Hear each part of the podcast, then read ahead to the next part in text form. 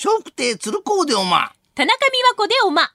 今お聞きのポッドキャストは、鶴光の噂のゴールデンリクエスト、毎週お送りしているコーナーです。鶴光の笑う歳時記。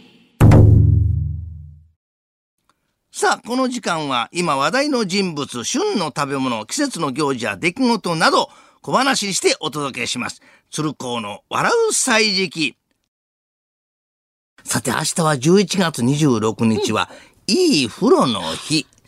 そこで今日のテーマは銭湯です。ね。金坊今日は生まれて初めてサバイバルゲームに挑戦したけどやられっぱなしだったな。本当だね。倒れてる時間のが長かったよ。汗もかいたし久しぶりに一緒に銭湯に行くぞ。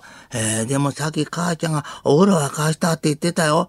そうかいでも父ちゃんはもうすっかり戦闘モードださて、銭湯のルースと言われるものが奈良の東大寺にあります。それが東大寺の大湯屋。お坊さんたちが身を清めるために体を洗っていた場所です。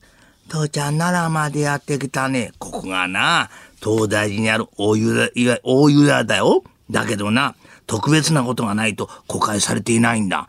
ねえ、こっそり中入ったら怒られるよね。怒られるどころか、住居侵入罪だよ。じゃあお風呂に入ったら勝手にお湯を出したら窃盗罪かもしれないぞ。そうか。でも中見てみたいよ。そうだな。なんたってここは財は財でも重要文化財だ。結婚、銭湯といえば昔は番台があってそこでお金を払ったものですね。しかし最近は脱衣所の手前にフロントが作られていることが多いようです。父ちゃん、銭湯の壁には大きな絵があるんだね。どうだ？富士山見ながらお風呂に浸かると、なんだか旅先で銭湯、温泉に浸かってるようでいいだろ？ねえ、なんで富士山なの？そらお前、富士山は日本一の山だからな。そうだ金坊銭湯にはな、昔はもう一つ山があったの知ってるか？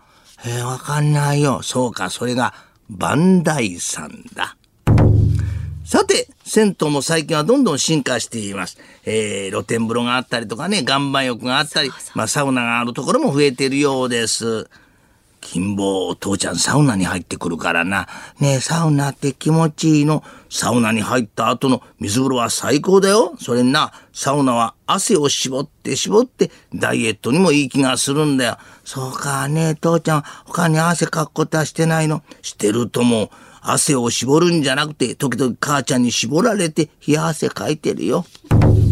そして銭湯といえば、肌と肌の触れ合い。昔も今も風呂に浸かってる時に会話が弾み、裸の付き合いで友達も生まれてるようです。金坊ずっとお風呂に入ってるけど暑くないか大丈夫だよ父ちゃん。でも温度計は42度になってるぞ。他にお客さんもいないから少し水を薄めてやろうか。大丈夫せっかく父ちゃんと二人きりなんだ。親子水いらずだよ。